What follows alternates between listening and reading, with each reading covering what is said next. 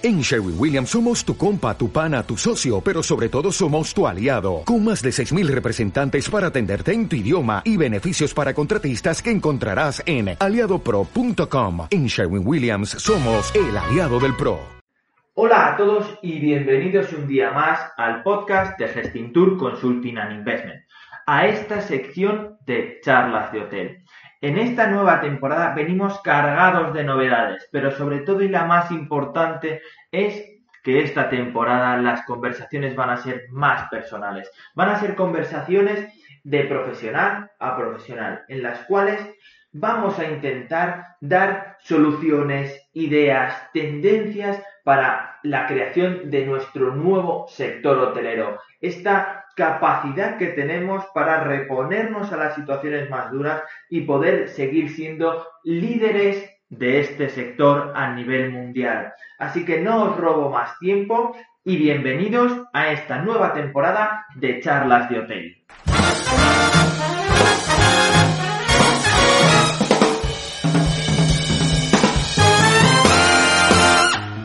Hola a todos y bienvenidos una semana más a este podcast de Gestintour Charlas de Hotel, un entorno en el que charlamos con profesionales del sector turístico intercambiando opiniones sobre este nuestro sector. Hoy tenemos con nosotros a Fernando Gallardo, presidente de Eurofintech y también conocido crítico de hoteles en el país. Buenos días, Fernando, ¿cómo estás? Buenos días, estupendamente, lo cual en estos tiempos pues es una grata noticia, ¿no? No todo el mundo puede decir lo mismo, pero yo, y no sé, quiero mandar muchos ánimos a la gente que ahora mismo está complicada con, con la COVID y que de todo se sale y que mucho ánimo y adelante, siempre adelante. Eh, me encanta ese mensaje porque sí que es cierto que hay mucha gente que, que lo está pasando mal, eh, que esperamos que la situación mejore pero esto me lleva a mí a hacerme una pregunta importante, ¿no? Mm, el sector en nuestro país es uno de los más importantes, por no decir el más relevante, que tiene una tradición pues desde, desde los años 60 en el cual comenzamos a, desarrollar este modelo y hemos, y hemos pasado muchas cosas, muchas situaciones, seguramente a lo mejor eh, por, por mi juventud no tan, eh, no tan graves como esta, ¿no? Que creo que atenta contra la base del turismo, que es la movilidad. Pero, en tu experiencia, Fernando, ¿cómo ha sido la evolución del sector y hemos pasado por otros momentos similares o iguales? No, realmente nunca, ¿no? Estamos viviendo un acontecimiento histórico. Hemos tenido pandemias muchísimo más duras que la, que la actual en determinados periodos históricos pero nunca en esos periodos había desarrollado una industria con una personalidad propia, con una identidad muy fuerte que es la industria turística, donde además eh, genera, es tan transversal que genera eh, muchísimas conexiones con otros sectores. Sectores que además dependen de la industria turística, ¿no? Siempre tenemos una eh, deformación, ¿no? Aquí pensar que el turismo pues es, pues es el hotel, es el restaurante, eh, la agencia de viajes es la línea aérea, ¿no? Es lo que siempre se ha dicho, ¿no? Y que España es un país de camareros, ¿no? Yo creo que, todo eso solo puede reflejar una supina ignorancia del fenómeno turístico, que es una de las actividades más transversales en, el mundo y que hay que pensar muy bien eh, qué, significa ¿no? el turismo. Cuando, cuando una empresa que fabrica muebles eh, sale a venderlos, pues el sector turístico es un principal comprador. Si el sector turístico se resfría, probablemente la, empresa de muebles eh, pues se constipa o cierra. Eh, una farola puesta por un ayuntamiento en, una calle puede ser un atractivo turístico, porque a lo mejor ningún turista pasaría por esa calle si no hubiera farola. Entonces, hay que entender todas estas cosas, la alimentación, eh, la vestimenta, eh, la producción automovilística.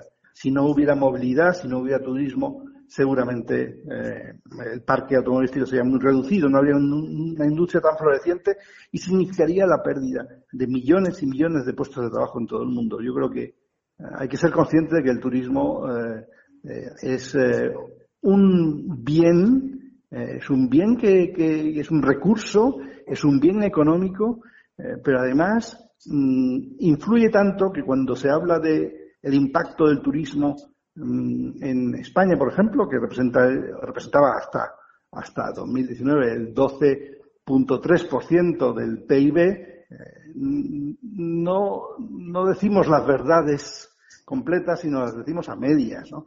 El turismo es el 12%, el 12.3% del PIB, pero afecta al 29% del PIB. El turismo representa la tercera parte de nuestra existencia, la tercera parte del país, pero yo también podría decir que la tercera parte del mundo.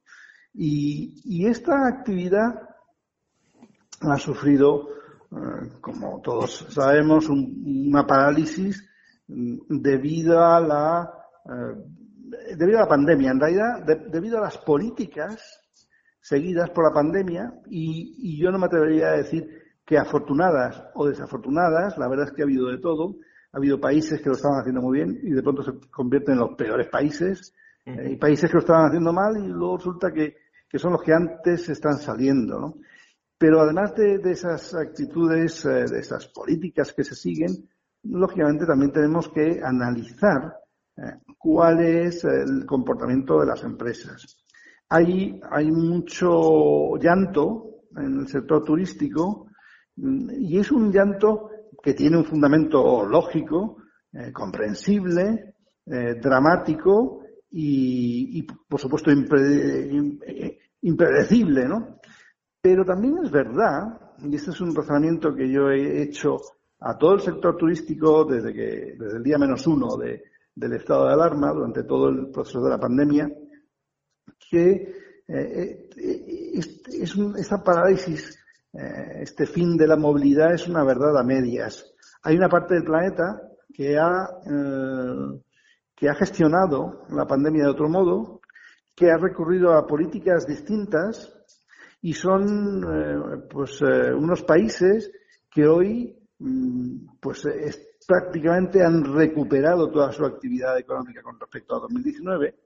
Y esto nos enseña eh, que en esos países el, turismo no está eh, paralizado. Probablemente no tenga todavía las, mismas ocupaciones, los mismos flujos que en 2019, pero ya son muy, muy parecidos. Entonces, ¿qué, qué le ocurre a las, a las empresas españolas, a las empresas turísticas españolas? que dicen, vivimos un drama. Bueno, ya digo, por una parte, lógicamente, pues son las, las políticas que se desarrollan, pero también, por otra parte, son las estrategias que siguen las empresas. Y son unas estrategias, mm, si no equivocadas, sí son unas estrategias mm, con muchas carencias y probablemente con un foco eh, mal puesto. Hemos, hemos creído que, eh, que la atomización del sector turístico, la atomización de las empresas turísticas, era algo bueno. Yo sigo pensando, por supuesto que es bueno, porque es, de ellos resulta una economía más participativa, pero al mismo tiempo es, un, eh, es una estrategia que pone en eh, inferioridad de condiciones a, a nuestro país con respecto a otros países donde la gran empresa turística pues destaca, ¿no? Hoy ninguna de las España es una gran potencia mundial, pero ninguna de las eh, ninguna de las eh, empresas turísticas ocupan el top ten mundial, por ejemplo, ¿no? Es una cosa alarmante. Yo creo que eso es lo que hay que corregir, sí. Ahí hay un hay creo y, quiero ir un poco al, al, al inicio porque creo que has dicho una verdad muy muy importante y, y te quiero preguntar si, si los hoteleros han cambiado en estos últimos 40 años, la historia de cómo sabemos el sector, de la distribución de, de, de, las camas respecto a las marcas, eso me gustaría abordarlo luego, pero ¿realmente el hotelero ha evolucionado en estos 40 años? ¿O el hotelero ahora mismo se encuentra en una situación en la que tiene la esperanza y la esperanza la utiliza, he utilizado ya esta frase antes, con, con el, como arma para quiero volver a lo anterior y pongo mi esperanza en volver a lo que he hecho siempre, o, o la esperanza, como la veo yo, debe ser la esperanza de poder transformar, recuperar y adaptar este sector a una nueva realidad que, que también sucedió en 2012 hubo una nueva realidad y, y nos adaptamos, ¿no? ¿Realmente el hotelero ha evolucionado en estos 40 años o este es el primer punto de inflexión que le va a obligar a, a evolucionar? No, yo creo que eh, el turismo mm, se ha tejido eh, no sin muchas dificultades, ¿no?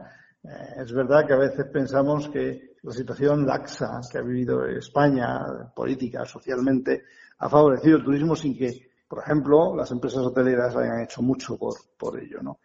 Y yo no estoy de acuerdo, yo creo que, que, el hotelero, claro que ha evolucionado, ¿no? Y, y ha evolucionado tanto que eh, cuesta mucho trabajo encontrar una planta hotelera tan homogénea, ordenada y sólida como la española. Probablemente si nos escapamos del modelo del lujo, del superlujo, eh, si lo retiramos, digamos, de la cesta, podemos decir que España tiene la mejor hotelería del mundo. El parque hotelero español es el más sólido del mundo.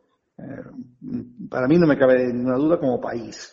Ahora bien, al mismo tiempo nos estamos dando cuenta ahora, específicamente con esta parálisis que causa la pandemia, esta parálisis de la movilidad, que el gran talón de Aquiles del sector hotelero no está en no haber evolucionado, no, no está en no haber incorporado tecnología, que la ha incorporado y mucha.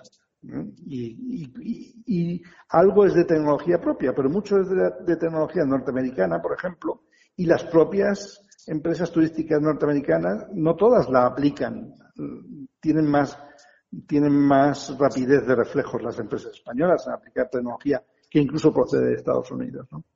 Eh, y yo creo que estos deberes están hechos y además el gran eh, desafío que, representa eh, el turismo para esta próxima década es la personalización.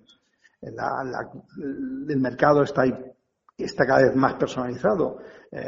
lo que ha conseguido la digitalización es empoderar al ciudadano, empoderar al viajero.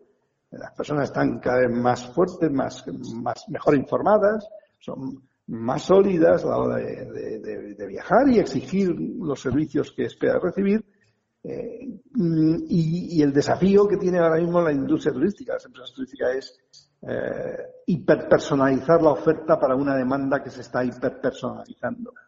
Yo creo que eso, mm, ese programa, digamos, se ha cumplido. Yo creo que, podemos eh, estar bastante orgullosos de, vivir en un país como España que hoy es una auténtica potencia turística mundial, que es el país eh, número uno en competitividad turística, según el, Foro Económico Mundial, que es un país, además, que si le quitas el segmento de, lujo, se convierte en el primer destino vacacional del mundo, se convierte también en el país que más empresas turísticas tiene y mejor dotadas. Y yo lo único que creo es que lo que nos demuestra la parálisis de esta eh, pandemia es que les falta un último paso a las empresas eh, turísticas españolas, que es el salto exterior, es la globalización, es, es haber generado negocio, eh, tecnología fuera de nuestras fronteras. El gran el gran eh, desafío pendiente es la internacionalización del turismo. España es un país que he dicho que es una gran potencia turística, pero es una potencia a medias, es una potencia de receptivo. Eh, todas las, personas, los ciudadanos, eh, los ayuntamientos, las comunidades autónomas, incluso el gobierno español, cuando habla de turismo, solo se les ocurre decir, proponer que vengan turistas a ver cómo hacemos para, que, para recuperar la movilidad, para hacer que los alemanes, los británicos, los franceses nos visiten, nos sigan visitando. Ese es el talón de Aquiles. Lo que tenemos que hacer no es eso. Ya nos vendrán, ya nos visitarán, no me cabe la menor duda, y con más alegría todavía que antes. Lo que tenemos que hacer, la gran cuenta pendiente, es, somos nosotros los que tenemos que ir a montar hoteles, a transferir tecnología, a transferir conocimientos, saber qué hacer a los alemanes, a los franceses, a los británicos y, por supuesto, a los dos grandes mercados mundiales, que son los asiáticos y el norteamericano. Bueno, ese es el gran desafío pendiente y es una de las cosas que eh, me entretiene más últimamente. No solamente el, escribirlo o el reflexionarlo, sino también actuar para que esto sea posible y no en vano. Eh, hemos creado algo histórico, creo que nunca se había dado en, en, España y me parece que para mí ha sido la gran noticia de 2020, eh, que ha sido la creación eh, de una alianza de cadenas hoteleras. No hablamos de hoteles, hablamos de cadenas hoteleras. Me gustaría, me eh. gustaría entrar en ese tema. Porque sí que. Pero antes quieres que te cuente cómo ha sido, la, ¿verdad? Eh, la historia de la. Claro, la, evolución del, turismo en España yo creo que ha sido muy, muy clara, ¿no? Nos han venido desde fuera a decir cómo teníamos que construir hoteles, porque había una demanda externa y la distribución estaba en manos de, al fin y, al cabo no hemos... tenido las riendas. Es el primer momento en el que podemos tener las riendas. Sí que hay muchas cadenas hoteleras españolas que han conquistado mm. el Caribe, ¿no? Pero, pero tenemos el set top ten en muchos casos de las cadenas internacionales que han conquistado las ciudades a nivel, a nivel mundial, ¿no? Sí que es cierto que además, pues, muchas de las eh, hoteleras españolas eh, tienen presencia eh, internacional pero, pero fuera de lo que es el vacacional es, testimonial en muchos casos, ¿no? Sí, totalmente. Bueno, es que tenemos una, una cadena hotelera campeona en España, pero que es relevante mundialmente. Tenemos Meliá, hay que decir las cosas con nombre y apellido, ¿no? Claro. Que es todo, es toda una potencia en España, es un modelo, yo creo que, lo han hecho muy bien, pero les falta es, ese último paso.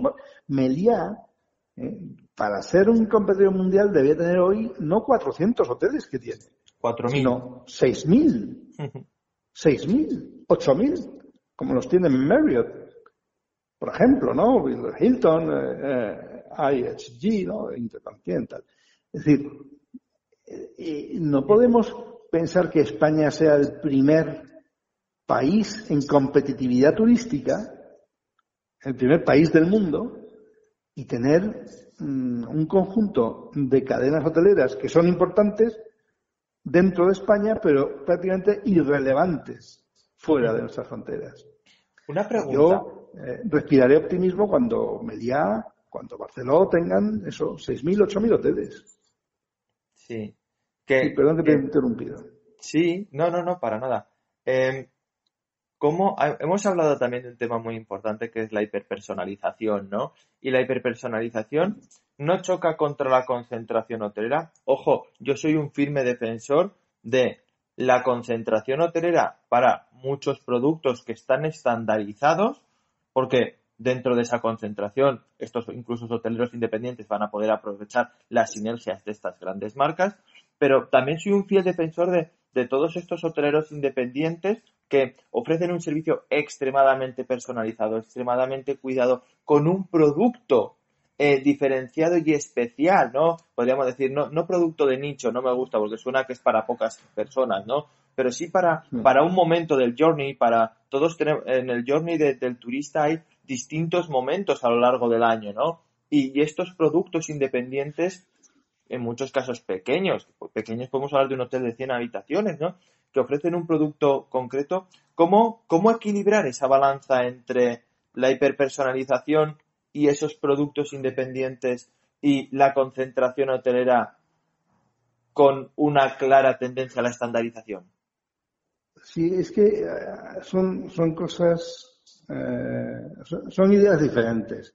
Hmm. Son ideas diferentes porque eh, hasta ahora hemos establecido una dicotomía entre los hoteles impersonales del turismo de masas y los hoteles más pequeños, más personales, los hoteles eh, con encanto, eh, incluso, sí, hoteles de 100 habitaciones que pueden tener muchísimo encanto, tienen mucha singularidad, digamos, ¿no?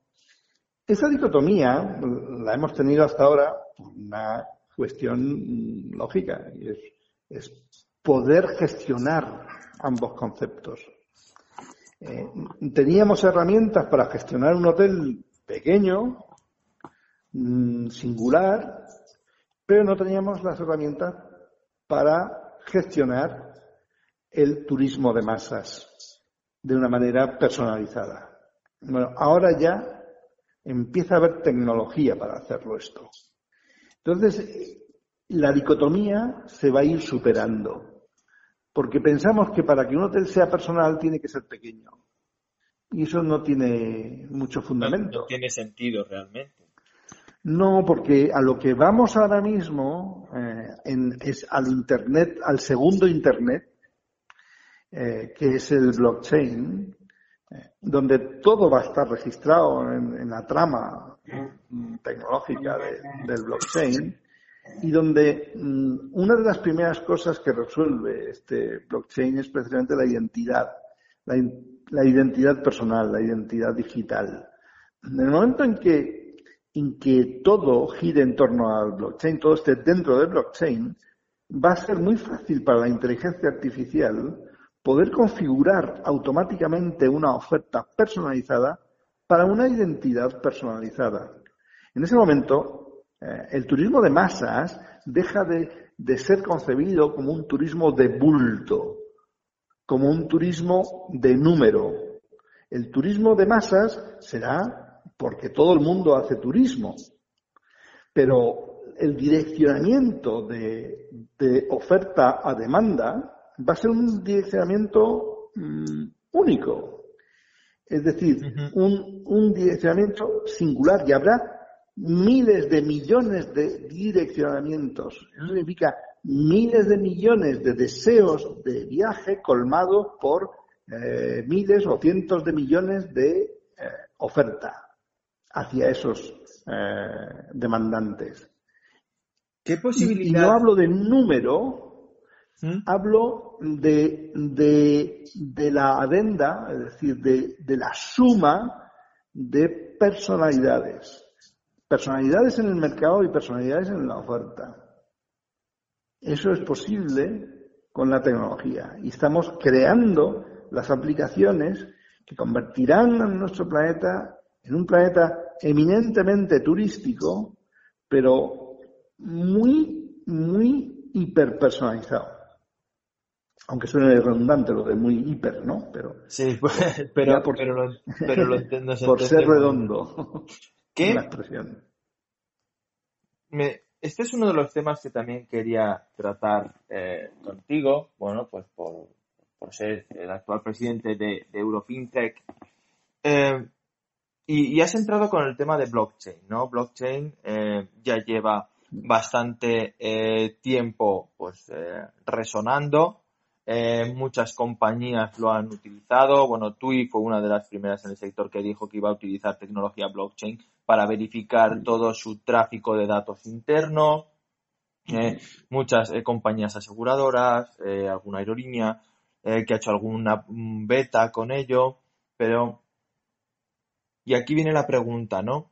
¿Cómo, cómo superar la barrera de crear una red blockchain en el turismo para generar todo ese flujo de información verificada y poder crear esa hiperpersonalización en base a esos perfiles de esa IA, eh, sería ¿cómo, cómo vamos a solventar los puntos, el problema que tiene la blockchain en muchos casos, que son la generación de esos puntos de verificación. No, esto es una, es una simple eh, cuestión tecnológica. Nos olvidamos Muchas veces cuando, eh, cuando se habla de blockchain, que lleva un tiempo, blockchain lleva exactamente 12 años. Eh, a lo mejor le estamos pidiendo que corra, que corra mucho cuando no se lo hemos pedido ni a la rueda.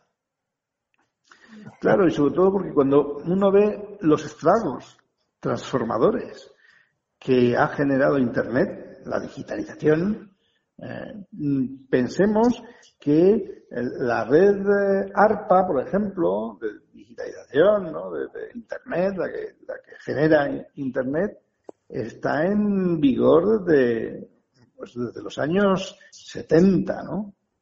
Y que desde entonces eh, Internet ha estado funcionando. Es que la gente se olvida de lo que era Internet, ¿no? Y yo recuerdo de aquellos años usando eh, pues Telnet, por ejemplo, Gopher, que eran instrumentos de antes de que antes de que existiera la, la World Wide Web, ¿no? Eh, entonces, esa evolución Eh, desde los años 70 se ha visto que en, eh, allá por, eh, ¿cuándo ha sido? Realmente hasta, hasta los años 90 no se ha generado lo que hoy conocemos ya como Internet. Es decir, que han sí, pasado sí, es en el año 92 con ya los 56 gas que se podían instalar en, en los han hogares. Pasado 25 años. Mm. Han pasado 25 años.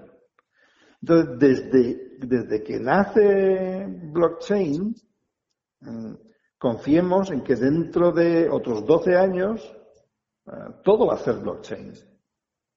Y fíjate que hablo 25 años eh, para, para Internet y, y en, los años 90 no estaba todo en Internet. Es más, la mayoría de la población mundial no estaba en Internet. El fenómeno masivo de, de, Internet ya se ha producido eh, bien entrado este siglo. Entonces, ¿qué podemos esperar dentro de 25, dentro de 30, 40 años de blockchain? Eh, no me lo quiero ni imaginar, porque es una, es una potencia verdaderamente inusitada, ¿no? Es, impredecible. ¿Es la criptomoneda el, siguiente paso?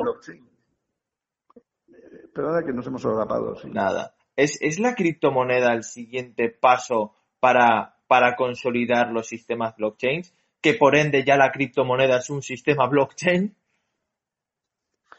Sí, bueno, la criptomoneda es el sistema germinal ¿no? del, blockchain. El blockchain nace de, de una criptomoneda. Em, absolutamente. Yo he creído desde el principio en blockchain y eso significa creer en la criptomoneda. Porque, eh, pero, pero incluso antes, es que lo más sorprendente para mí, supongo para muchas personas, es por qué hemos tardado tanto en crear blockchain. ¿Por qué hemos tardado tanto en crear las criptomonedas? Y hemos tardado mucho porque lo que ha generado Internet, más que la digitalización en sí, es la digitalización conectada, lo que ha generado es una uh, imposibilidad de demarcación de límites territoriales. Las fronteras no existen en Internet. No existen. En la nube no existen las fronteras. Y hay que entender muy bien esto, porque muchas veces se dice, eh, hay que regularlo. Pero claro, cuando dice hay que regular, el que la nube la vas a regular, ya está regulada. Y luego, siguiente pregunta es, ¿vas a regular la aplicación en la nube? Bien, eso sí es posible regularlo, pero no vas a regularlo en una parte de la nube. Es decir, cuando tú regulas la electricidad, no estás regulando la electricidad cuando das al dimmer de tu, de tu botón de encendido de la sala. La electricidad no, no la puedes regular ahí, regular la sala, pero la electricidad no, porque fluye por todo el mundo, son electrones. Pero esto es lo mismo. Eh, eh, se puede regular eh, la red global, la nube, sí, ya está regulada, pero si quieres regular algo más, solo será posible con una autoridad global. Si una red global solo se puede regular con una autoridad global. Y actualmente el mundo no está capacitado para tener una regulación global. No existe un gobierno mundial y por lo tanto es imposible regular eh, globalmente la nube. Entonces, están todos los gobiernos pensando, repensando qué hacer, cómo regular cosas que circulan por la nube sin darse cuenta de que eso es prácticamente imposible. Entonces las criptomonedas que funcionan en la nube han llegado a disrumpir completamente el panorama financiero. Y lo que estamos viendo ahora mismo es los deseos incontenibles de todos los gobiernos, incluido el norteamericano, supuestamente más liberal, en regular el mundo de las criptomonedas sin darse cuenta de que para hacerlo antes deben no constituir un G8, sino un G200 y pico países que hay en el mundo. Tiene que haber una autoridad mundial. ¿Esa no será la muerte de las cripto? Al fin y al cabo, no, porque, no, porque el éxito de una criptomoneda global lo que hace es mm, restar relevancia a, a la moneda de uso corriente de cada una de las nacionalidades. Las devalúa hasta cierto punto, ¿no? No, porque el fenómeno de... Mm, es que el tema es bastante más complejo, por ejemplo. Podemos pensar en un... Podemos pensar, sí, es que hay que remontarse. Podemos pensar en un Internet, pero hay muchos Internet. Cuando hablo de la nube me refiero a Internet eh, global. Pero luego hay Internet privados. Hay Internet de empresas, lo que se llama intranet y redes que se llaman extranet. Lo mismo pasa con blockchain. Hay blockchain públicas y blockchain privadas, ¿no? Blockchain privadas que eh, tienen sus propias regulaciones, que son centralizadas, eh, y estamos hablando de la blockchain pública que es una red descentralizada. Son, son cosas eh, realmente muy, muy distintas. entonces, que los países mm, promuevan redes privadas con criptomonedas propias es totalmente factible. No estarán en la nube, no será en la red global. Pero lo mismo ocurre con el tráfico de, logístico, por ejemplo, ¿no? que obedece muchas veces a compañías que tienen sus sistemas de, intranet que, tienen o no salida al exterior, bueno, en función de, sus necesidades o de sus intereses. Entonces, no se riñe. Es más, no solamente no se riñe, es que no estamos eh, a mucho tardar eh, protagonizando el euro digital, que es una criptomoneda. China ya tiene el eh, ya tiene el yuan digital, está funcionando, ha estado en periodo de, pruebas y ahora prácticamente ya lo están lanzando por todo China. Y hay muchos chinos que pueden estar comprando cosas con su yuan digital. El yuan digital es una criptomoneda. El euro digital y la Comisión Europea, el Banco Central Europeo, está ahora mismo eh, estudiando, tiene sandbox para, para probar el euro digital. Eh, Italia tiene también muy avanzado el euro digital con un modelo propio. Eh, y eso, ¿Qué es el euro digital? Pues es una criptomoneda, exactamente igual que el Bitcoin, porque funciona con la misma tecnología, el mismo sistema de reconocimiento, los mismos parámetros. el, el, el dólar pues el dólar digital pues es una criptomoneda. Entonces, no es que si el, no, la pregunta no debe ser si las criptomonedas tienen futuro. La pregunta es, ¿tienen futuro las monedas que no sean cripto? Y yo creo que no. Tendrán futuro como objeto de coleccionista. Es como el vinilo. Siempre va a tener futuro, pero es un objeto de colección. Hoy nadie escucha música eh, con vinilo, ¿no? Eh, yo, yo tengo algunos amigos melómanos que sí que compran las ediciones de vinilo. Pero bueno, Fernando, me gustaría... Sí, pero eso, sí son verdaderamente melómanos, al mismo tiempo comprar las, ediciones de vinilo. Yo también, ¿eh? Soy. Pero también tienes el, eh, Spotify en tu celular. exacto, no, no es excluyente. Claro. Has comentado también antes, eh, y lo voy a unir un poco con todo esto de las cripto, esta alianza de, de hoteles, ¿vale? De cadenas hoteleras en las cuales, mm. si no he entendido mal, sí que hay una parte, no de cripto, pero sí de tokenización, ¿no? Sí. ¿Cómo, sí. ¿cómo puede afectar esto al, al mundo turístico el, el dar este salto, ¿no? Puede ser también otro apoyo a entrar en ese blockchain, en todo ese nuevo universo que para muchos hoteleros puede, puede sonar a, Blade Runner, ¿no? A, ciencia ficción. Mm, es que hay que entender, hay que entender las monedas, por ejemplo, eh, con su carga de, unidad de cuenta transable, y hay que entenderlas también como activos financieros. Es decir, mm, yo sé que la gente en la calle pues aquí tiene, funciona con euros y en Estados Unidos funciona con dólares, ¿no? Pero hay inversores, que no son todos, lógicamente, hay inversores que invierten, eh, inversores europeos que invierten en, dólares.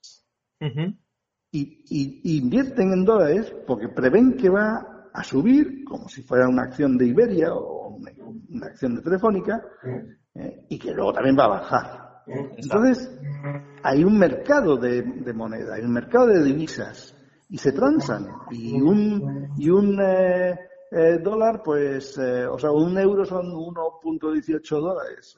creo que estaba esta mañana.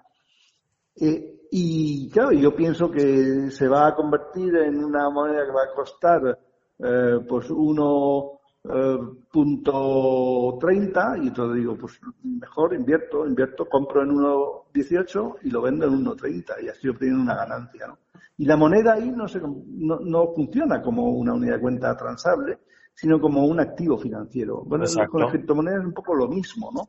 Entonces, cuando pensamos en esa parte mm, de activo financiero, tenemos que pensar qué, qué, genera el activo, por qué, por qué puedes comprarlo, ¿no? Eh, lógicamente, la primera actitud a la hora de comprar un activo es pensar en su mm, valorización.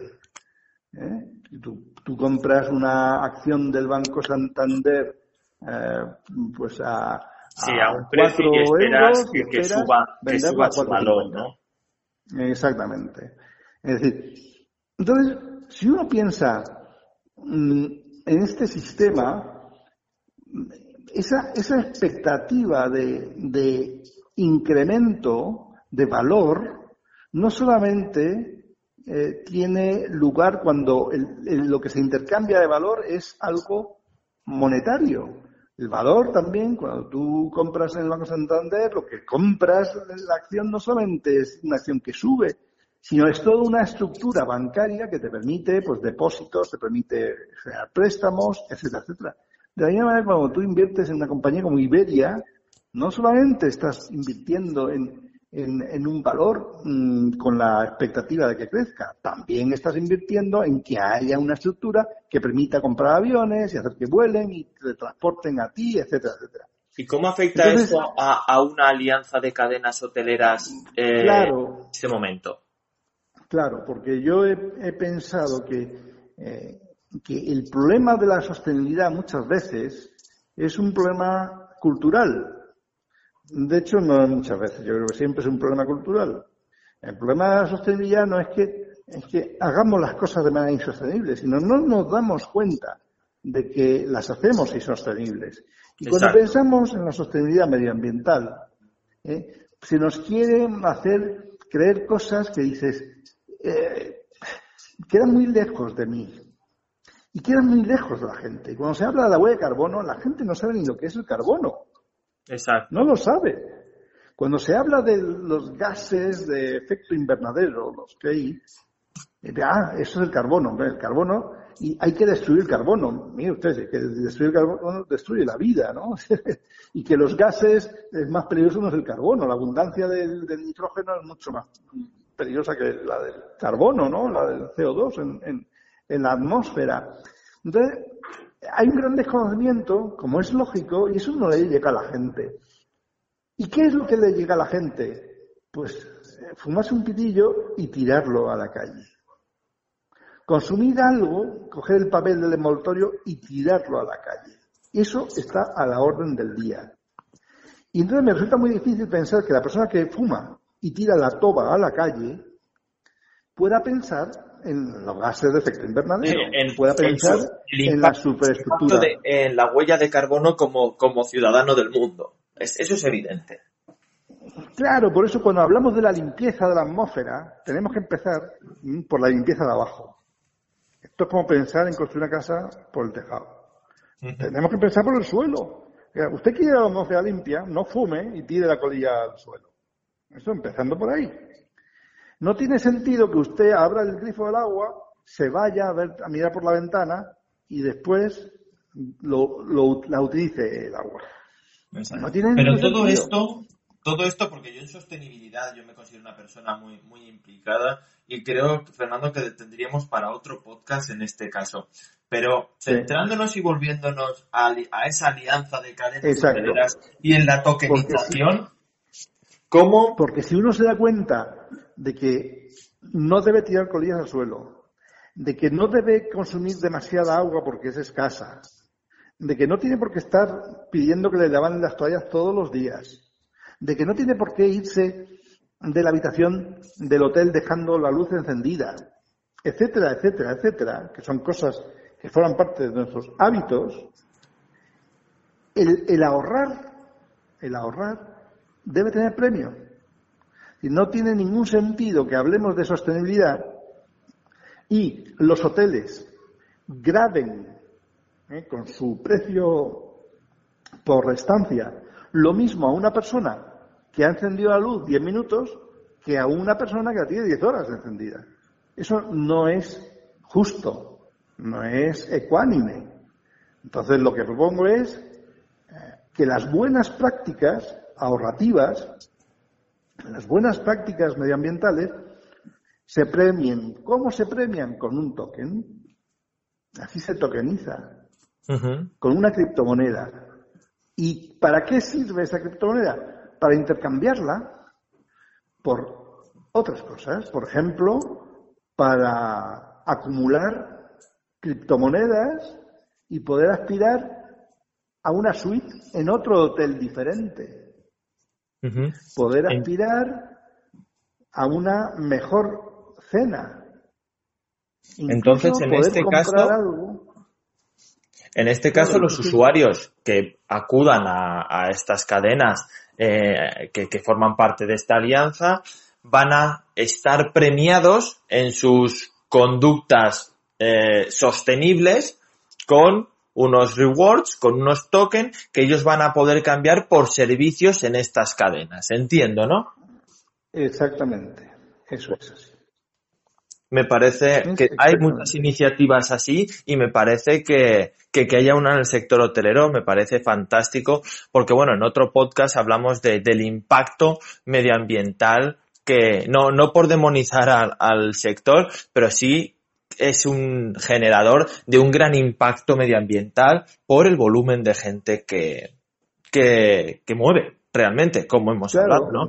y, y, el contacto con tantos usuarios. Fíjate que esta es una alianza de ocho cadenas hoteleras eh, a la que se han sumado otras doce. En cuestión de una semana todos quieren participar. Entonces vamos a hacer un, un eh, programa de tokenización de estos, de estos activos, que son los buenos, las buenas prácticas medioambientales en hoteles, y vamos a reunir, espero, unos 1.500 hoteles de momento para poder generar este ecosistema, ¿no?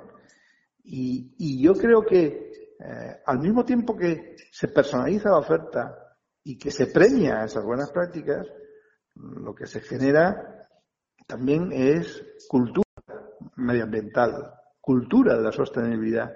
¿Qué es lo que falta? Yo creo que eh, hacemos mal en pensar en la atmósfera y en los gases de efecto invernadero sin pensar antes en el suelo lleno de colillas. ¿Puede, puede ser esta alianza el primer paso para ese, esa gran cadena hotelera eh, española que hemos hablado al inicio de la conversación?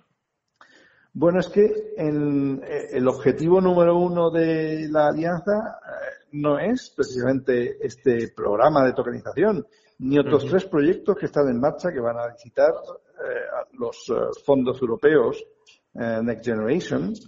el, el, el, número uno es la internacionalización y esta alianza, que ya mm, es una alianza de 20 cadenas hoteleras españolas, algo que nunca ha existido en la historia, pues eh, lógicamente, si se cumplen las previsiones, a partir del, del año 2022, cuando la movilidad se restituya a nivel internacional, eh, pues con la alianza, pues seguramente saldremos, lógicamente, a, a, invertir en, hoteles, a concentrar capital para determinados destinos fuera de España, para hacer fuertes a las empresas españolas, para transferir know-how, para, generar tecnología. Los programas que están ahora mismo eh, siendo elaborados para, obtener eh, los fondos de Bruselas son programas tecnológicos y son activos que la Alianza de Cadenas Hoteleras eh, va a poder exportar a partir de ahí viene a infinidad de países, con infinidad de cadenas hoteleras y cantidad de hoteles independientes. Me parece apasionante, Fernando? Claro, porque apasionante. Es, es, que tiene que ser una estrategia de país. Fíjate que digo, ni siquiera de, alianza de cadenas hoteleras, una estrategia país. Pero lamentablemente, lamentablemente, las políticas que se han hecho en, España, y no solamente me refiero a las eh, del gobierno central, sino a las de los gobiernos autonómicos, han sido políticas de turismo receptivo, muy bien establecidas, porque si no, no seríamos una gran potencia turística con 83.7 millones de extranjeros que nos visitan todos los años hasta 2019, eh, señal de que lo hemos hecho muy bien, de que las comunidades autónomas lo han hecho muy bien, de que el gobierno central lo ha hecho muy bien, aunque las competencias estén transferidas eh, totalmente a las comunidades autónomas. Todas las administraciones públicas españolas han hecho muy bien la tarea de la construcción turística. Pero lo que les falta, porque no acaban de entenderlo, es que para que España sea una potencia turística no tienen que pensar en los planes de promoción. Promocionar España fuera. No, no hay que promocionar España fuera. Hay que directamente salir fuera, invertir, montar hoteles fuera. Y hacer que España tenga un pool de cadenas hoteleras que pueda decirse, es que tengo 6.000, es que tengo 8.000, que tengo 10.000 hoteles, que tengo 100.000, 200.000, 300.000 viviendas turísticas. Esto es a lo que debe aspirar España. Me parece, Fernando, eh, por desgracia tenemos que, que acabar hoy aquí. Me parece un tema apasionante.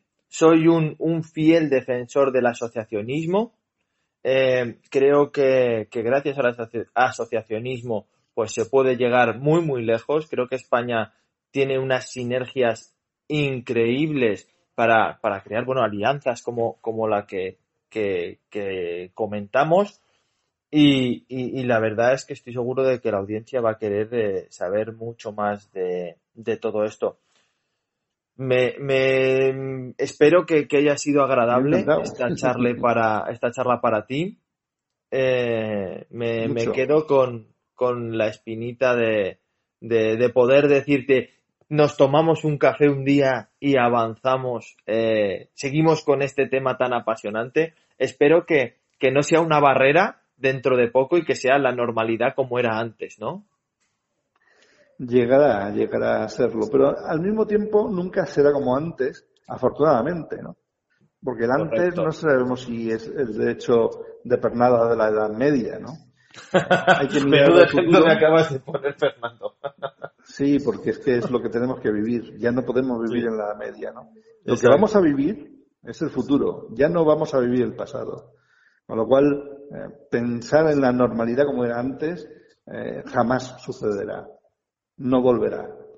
Ahora tenemos que eh, avanzar y ni siquiera una nueva normalidad. Si el mundo no es normal, no es normal. Eh, el, mundo, el, el, mundo, el universo es entrópico. El universo tiende al caos. Lo habitual, que no lo normal, es el caos. Y por lo tanto avanzamos más y más hacia el caos. Y el caos es lo más creativo. El caos es lo que genera las, las sorpresas, las oportunidades. Uno viaja por el caos. Si no, se queda uno estudiando un libro. Uno viaja para encontrarse cosas nuevas, sorpresas. Hay que tender hacia ello. Bueno. Entonces, espero que lo que venga ahora no tenga nada que ver con la normalidad y que el turismo sea aún más excitante y la industria aún más próspera. Perfecto.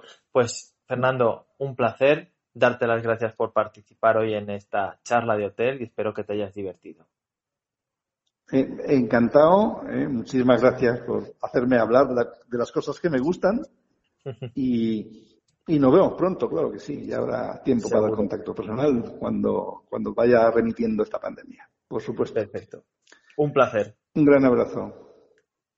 Como nuevo cliente de Western Union, puedes disfrutar de una tarifa de envío de 0 dólares en tu primera transferencia internacional de dinero en línea. Envía dinero a los tuyos en casa de manera rápida, fácil y conveniente. Visita westernunion.com o descarga nuestra app hoy mismo y tu primera tarifa de envío corre por nuestra cuenta. Aplican ganancias por cambio de moneda. No disponible para tarjetas de crédito y envíos a Cuba. Servicios proporcionados por Western Union Financial Services Inc. NMLS 906983 o Western Union International Services LLS NMLS 9069 85